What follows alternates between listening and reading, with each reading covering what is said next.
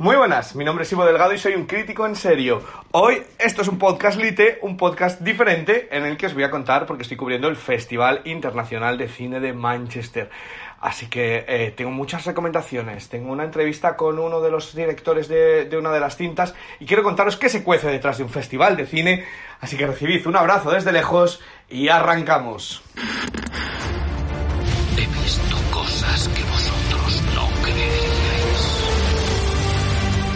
Cine en serio. Con Ivo Delgado, Rocío Muñoz, Unai Gallego y Miguel Ángel Tomás.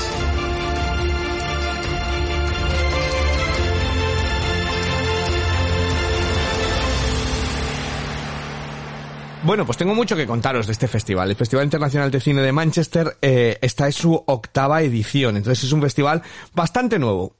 Lo que significa que es muchísimo más pequeño. Yo he cubierto varios años la- el Festival Internacional de Cine de Valladolid, la Seminci, también he estado en el Festival de Sitges, he estado en el Festival de Cannes, he estado en el Festival de Venecia, he estado en varios festivales de cine, entonces esto están haciendo, ¿vale? Entonces también le da otro punto, ¿vale? Y quiero contaros lo que, la experiencia de, de verlo, de, de este festival de cine. Es un festival hecho de manera mucho más casera por gente que le encanta el cine, que tiene muchísimas ganas, entonces no te pierdes. Especialmente quizás, eh, Valladolid sería el punto intermedio entre, pues lo que son el Gran Festival de Cannes, donde eres absolutamente anónimo y estás entre una marabunta eh, luchando por conseguir entradas y pases de prensa.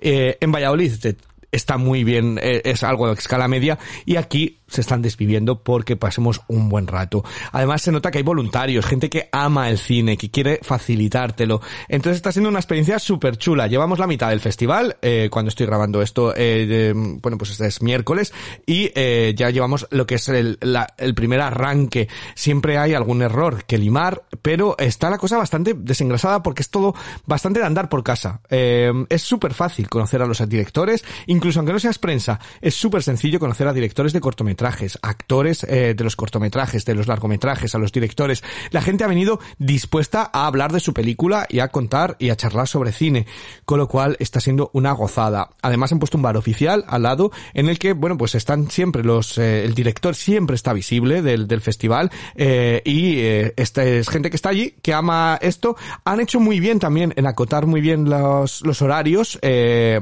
Está todo en pantalla grande dentro de los cines Odeon, eh, en Great Northern, pero eh, solamente emiten a partir de la, de la tarde, ¿vale? Eh, el fin de semana sí que empiezan antes, a las doce y media, pero eh, no empiezan las películas hasta las cinco y media.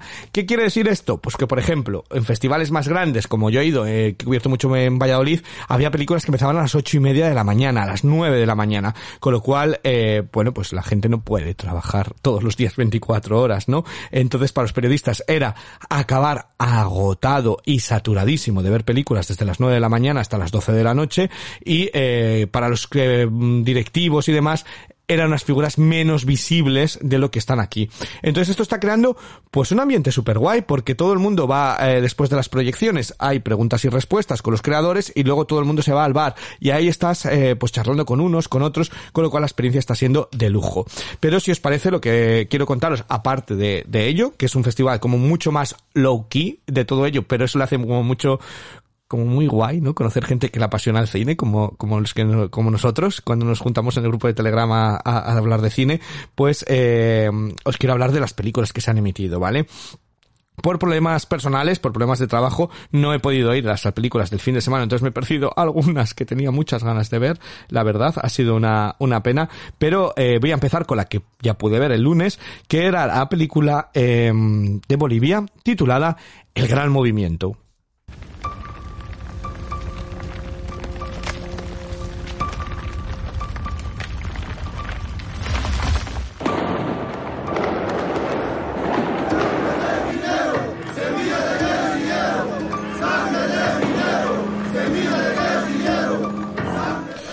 Pues en el gran movimiento, un hombre joven y sus co- compañeros llegan a La Paz, a la capital de Bolivia, y allí buscan trabajo eh, en las minas. El hombre, eh, su edad, eh, su salud empieza a deteriorar y se va dando cuenta además, pues que la capital de Bolivia está en pleno cambio y está un poco perdido entre las tradiciones y la nueva Bolivia. Esta película es del director Kiro Russo, que fue competitiva en, en Venecia, y eh, pues es una película muy curiosa, ¿vale? Y voy a decir curiosa eh, porque no me resultó sencilla de ver. Eh, es roza en parte el documental y en parte lo, lo esotérico, lo mágico, la, la, las partes de las tradiciones eh, de Bolivia, las partes de las tradiciones eh, de los países eh, sudamericanos.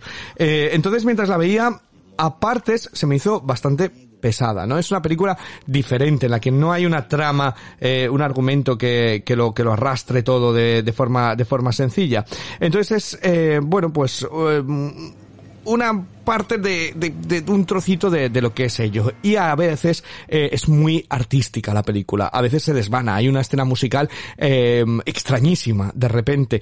Eh, a veces eh, hay imágenes que rozan los sueños, que no sabes realmente qué estás viendo. O, o incluso otras robadas, eh, entre, entre paréntesis, de la cotidianidad. De ver a las, a las mujeres del mercado charlando de fondo entre ello.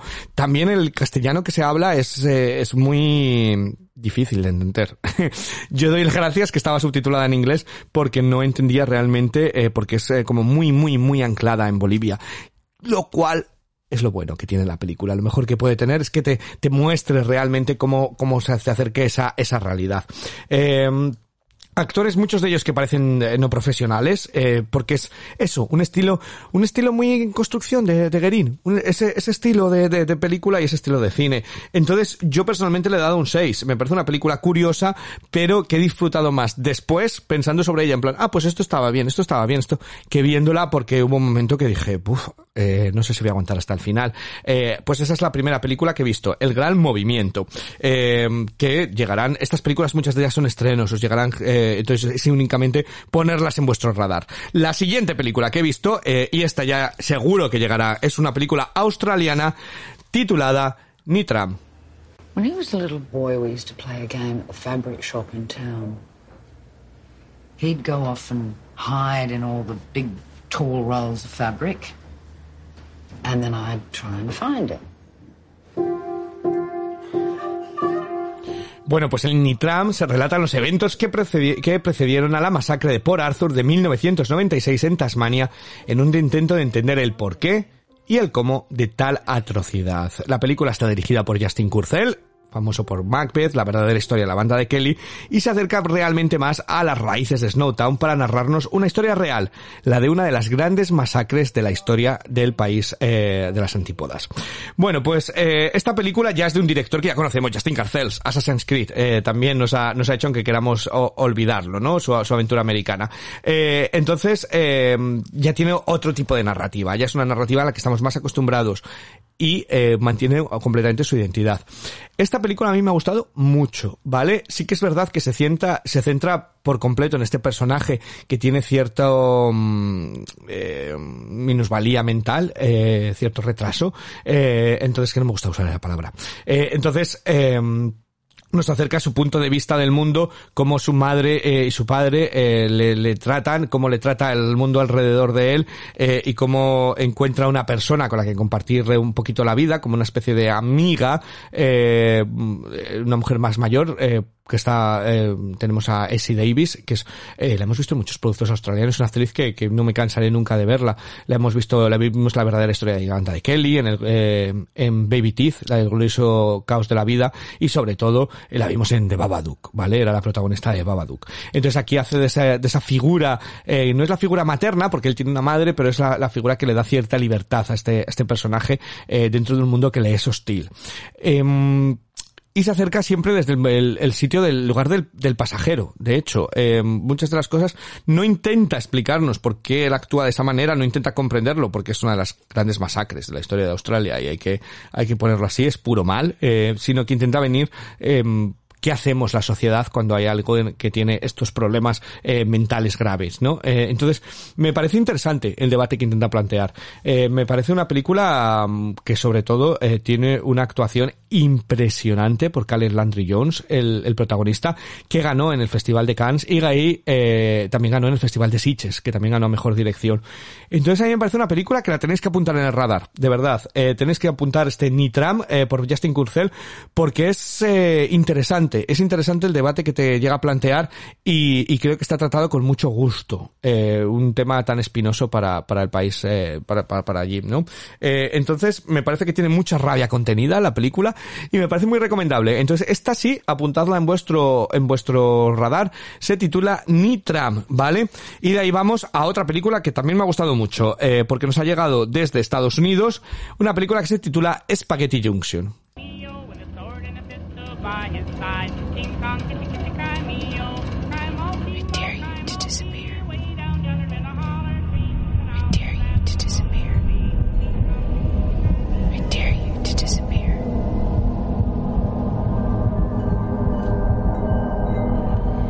Bueno, pues Spaghetti Junction eh, cuenta la historia de Ogos, una joven eh, que tiene una minusvalía, perdió una pierna en un accidente y eh, que vive en, eh, en la más profunda eh, América del, Sur.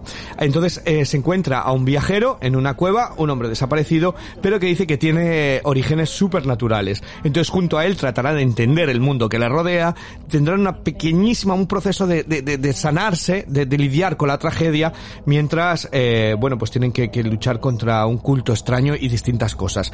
Eh, esta película es el debut del director Kirby McClure y he tenido el inmenso placer, eh, la inmensa suerte de que se haya sentado conmigo para charlar eh, de la película. Eh, así que eh, podemos hablar de ello además eh, y os dejo unos fragmentos porque es súper interesante cómo ha, cómo ha, bueno, pues cómo ha, confeccionado esta película en la que es una película súper atmosférica. Entonces, eh, este es Kirby McClure.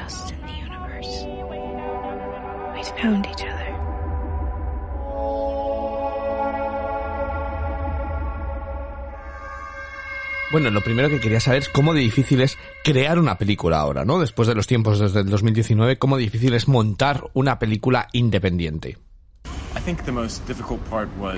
Um. Creo que lo más difícil fue encontrar, obviamente encontrar el dinero, pero conseguir a la actriz, porque el casting fue lo más complicado, porque quería una actriz muy específica al estilo Sissy Spacek en Barland, tranquila, con una inteligencia en los ojos que pudiera comunicar sin hablar, y además amputada. Llevó como un año y medio para encontrarla, y los productores querían que contratara a una persona no amputada para la protagonista y hacerlo en postproducción, pero no tendría sentido hacer la película. Para mí, el personaje tenía que tener esa discapacidad. Y hablando del laberinto del fauno, necesitamos ese cataclismo para crear esas fantasías. ¿Qué hay en su mundo que es tan cruel para crear ese mundo de fantasía? Y un amigo mío hace skateboard, eh, es el mejor en ello. Y solo tenía una pierna y siempre me preguntaba, ¿cómo fue su vida desde la amputación hasta hacer skateboard. ¿Cómo fue su trauma? ¿Cómo se ajustó a la pierna prostética? ¿Cómo se ajustó a tener solamente una pierna? Y por eso quería una actriz que sintiera que eso era real. Porque si no, es simplemente ser cruel y, falso.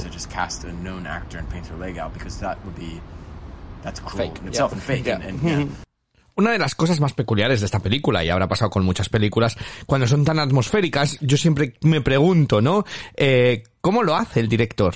¿Cómo consigue que todo el mundo se lleve a cabo su visión, no? Porque esta película, sobre todo cuando trabajas tan independiente, es una película muy atmosférica, que no eh, se siente únicamente atada a la narrativa, a la- al argumento, sino que tienen que entender realmente qué es lo que pasa alrededor. Y por eso le quería preguntar, ¿qué es lo que pasó? ¿Cómo, cómo consigues meter a todo el mundo dentro de tu visión? That's that's a good question actually. Um, I think for me, I, I had the script and it all just kind of came naturally. Creo que para mí todo viene del guion y de distintos recuerdos de mi propio trauma y viene de poner mi corazón y crear imágenes de películas que tuvieran ese espíritu que quería retratar.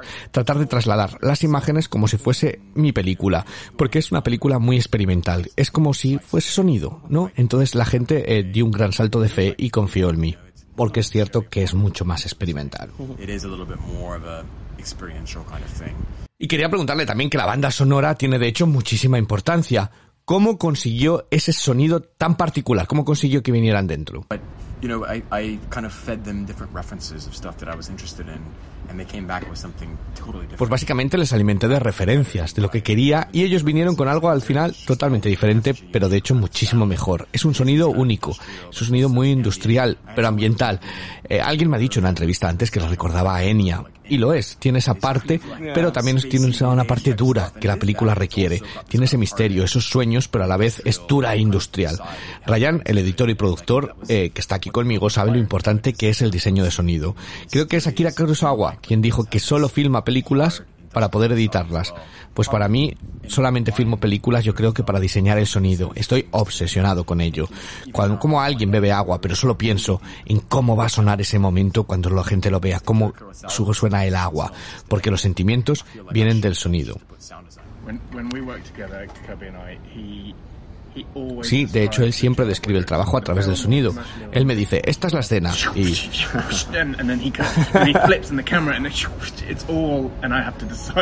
y el trabajo mío es luego tratar de descifrar qué es lo que quiere decir.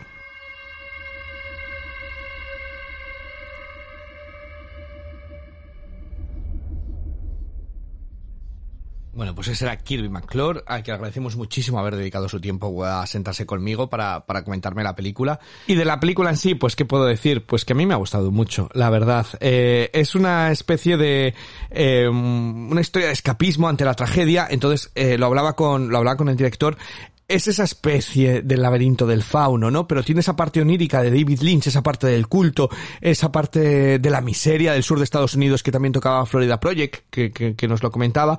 Entonces es una historia de una mm, chica joven que se encuentra en un cruce literal, ¿no? Eso de Spaghetti Junction, esto de espaguetis son las autopistas cuando, cuando tienen estas rotondas y rotondas y rotondas, eh, que por eso el sonido es tan importante, porque es como vivir siempre con el ruido del, del tráfico de fondo.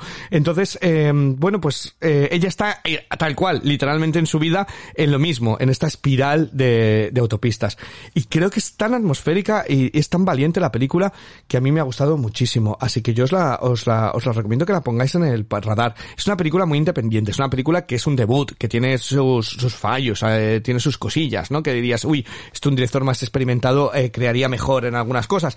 Pero aún así está súper bien eh, la película. Es una experiencia, un film atmosférico, con una el sonido es espectacular, aunque solo sea por ello, eh, te sumerge por completo en el universo de la película. Y, y Kate Hughes hace un absoluto debut, así que de verdad, eh, muy, muy, muy recomendable. Yo a esta película le he dado un 8, 8 y medio, porque me han tenido súper metido dentro de lo que es eh, toda su atmósfera. Así que apuntad, otra para apuntar, Spaghetti Junction. Y de esa película que acabáis de irme a hablar con el, con el creador, que parece que tiene como un millón de ideas, pasamos a otra que habla precisamente de lo contrario, de la falta de ideas. Un especie de thriller de ciencia ficción titulado Blank. I cannot keep fobbing off the publisher. Ring me, ring me to a, a therapist. Go to one of these specialist retreat places. Retreat very wrong, wrong. You've got one month. One month. Would you like to hear a story? It's a pleasure to finally meet you. I'll be your concierge. Once upon a time, there was this writer,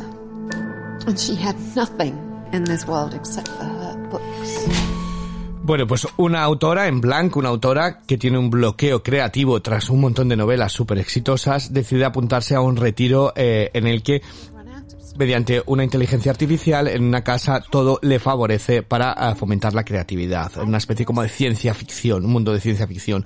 Una vez que llega aquí, hay un problema, una especie de virus en el sistema que le deja encerrada dentro de la casa con un robot que no está por la labor de dejarle salir.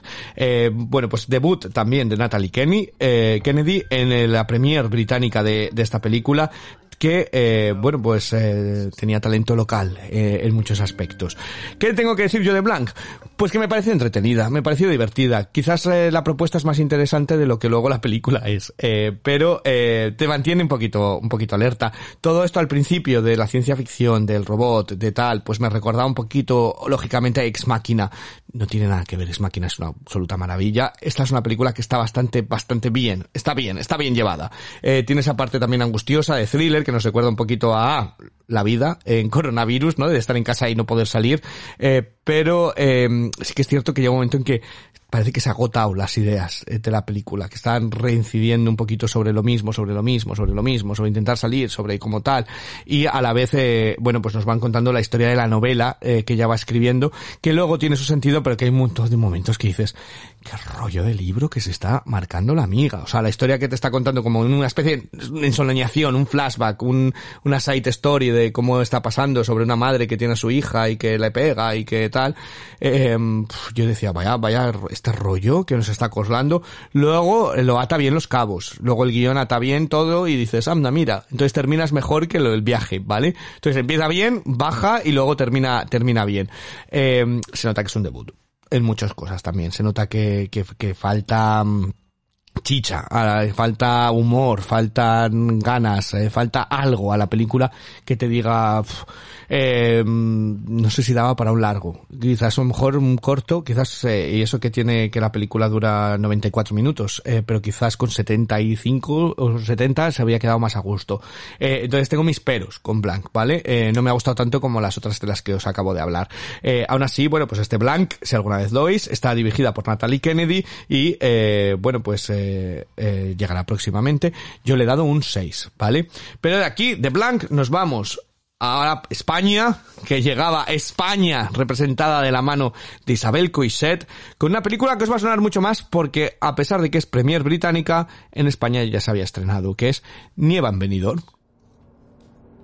But there is something I'm sure about. Neither the weather nor people can be trusted. A letter firing me. Enjoy life, Peter. That's what we all want. It seems like I'm, I'm finally going to see you. How much was that, please? Hundred. Bueno, pues el Nieve en Benidorm precisamente venimos a Manchester, donde Peter ha trabajado toda su vida en una sucursal de un banco y cuando le, eh, le dan el retiro, la jubilación, él decide ir a visitar a su hermano en Benidorm.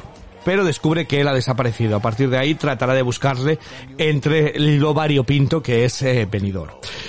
¿Qué tengo que decir de la película? Muchas cosas tengo que decir. La primera es que me encanta el cine de Isabel Coixet. ¿Es esta la mejor película de Isabel Coixet?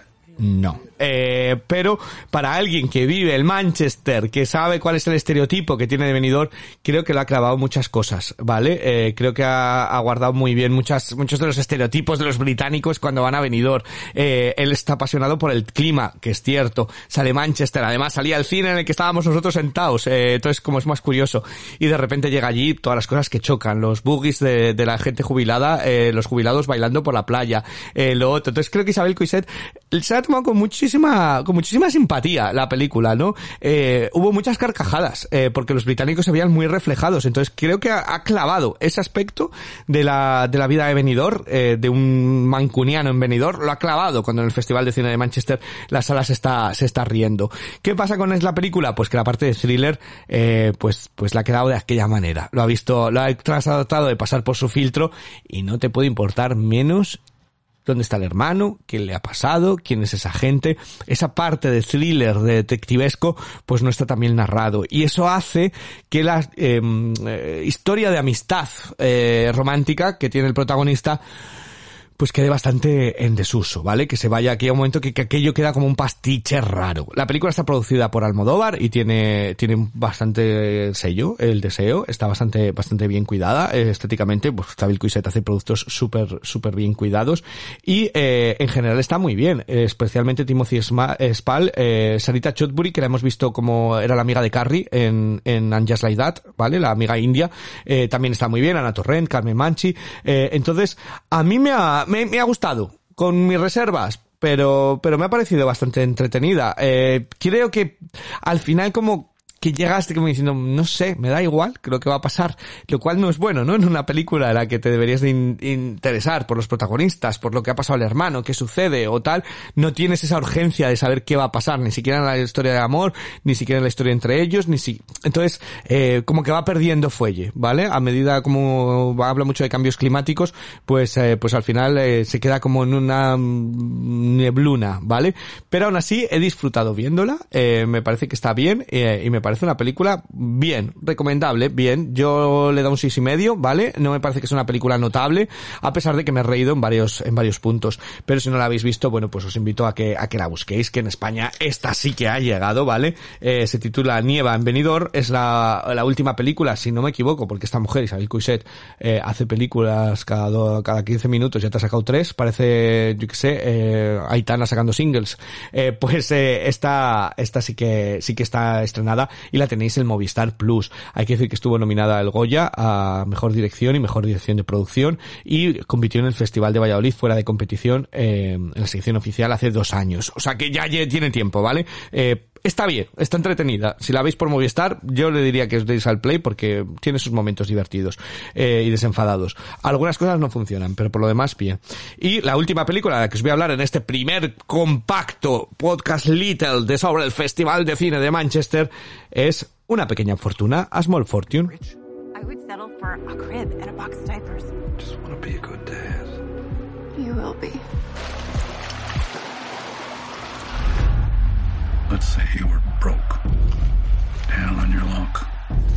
Bueno, pues una pequeña fortuna, un hombre desesperado, eh, al borde de, de tener que emigrar desde el este de Canadá, encuentra, traído desde el mar, una mochila llena de dinero con muchísimo dinero.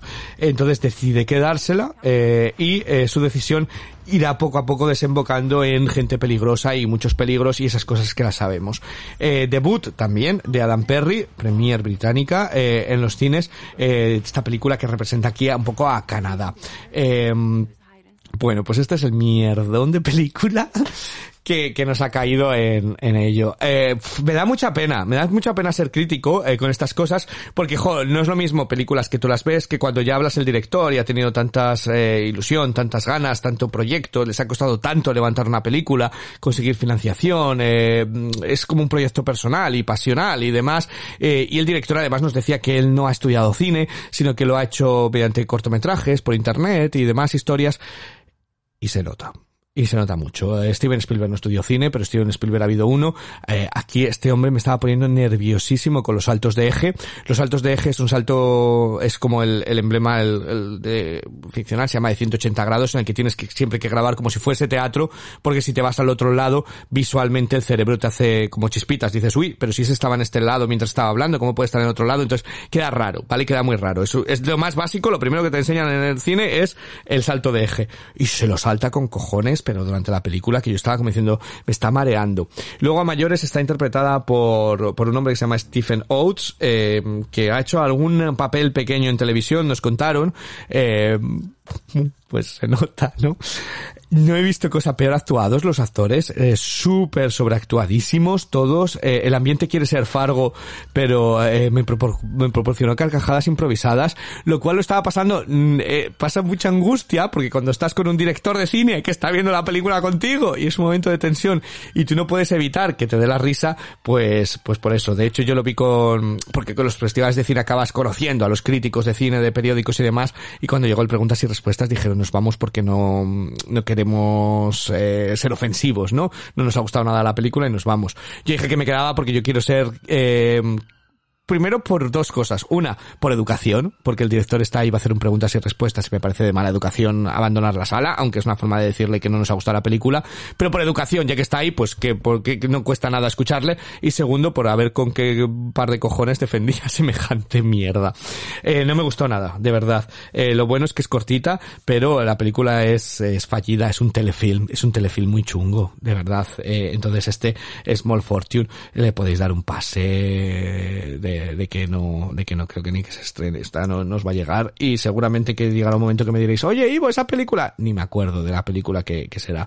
Así que esa es la última que he visto en esta primera mitad del Festival de Cine. ¿Qué me queda por delante? Pues me quedan muchas películas, me queda The Sleeping Negro, The Fist, eh, 18 y medio, creo que tengo un par de entrevistas con algún actor, con algún director, eh, intento sobre todo entrevistar a los que mm, tienen algo que decir y han venido y, y tienen bastante que, que contar. Hay que decir que también hemos tenido aquí a Michael Bisping, eh, de, de la UFC, ¿vale? Que sido como la grandísima revolución.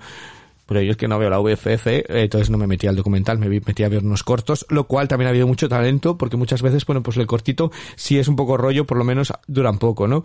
Eh, pero eh, esa ha sido más o menos eh, mi aportación del Festival de Cine. Yo os animo siempre a todos que busquéis festivales de cine porque es súper guay la experiencia. Aparte van periodistas, va gente que, que le encanta el cine, como nosotros. Entonces yo os he querido acercar un poquito un mapa de varias películas para que disfrutéis de ello y si tenéis cualquier duda, cualquier pregunta, contactarme por las redes sociales, por Telegram, lo que queráis decirme y preguntar eh, y voy a hacer otro especial con la segunda mitad de- del Festival de Cine eh, de Manchester. Eh, nada más, yo volveré con otra segunda mitad de la, para con lo que es el colofón final, ¿vale? Para hablar del Festival de Cine, pero mis, mis críticos en serio, tanto Rocío Muñoz como Unai Gallego como Miguel Ángel Tomás, se han visto las películas que, que han estrenado, ¿vale? Estas son películas curiosas eh, que a lo mejor podéis apuntar. Yo sobre todo os recomiendo, como digo, Nitram y os recomiendo Spaghetti Junction, ¿vale? Eh, si alguno queréis saber más sobre ellas, pues hablamos eh, en las redes sociales. Nada más, que disfrutéis del buen cine.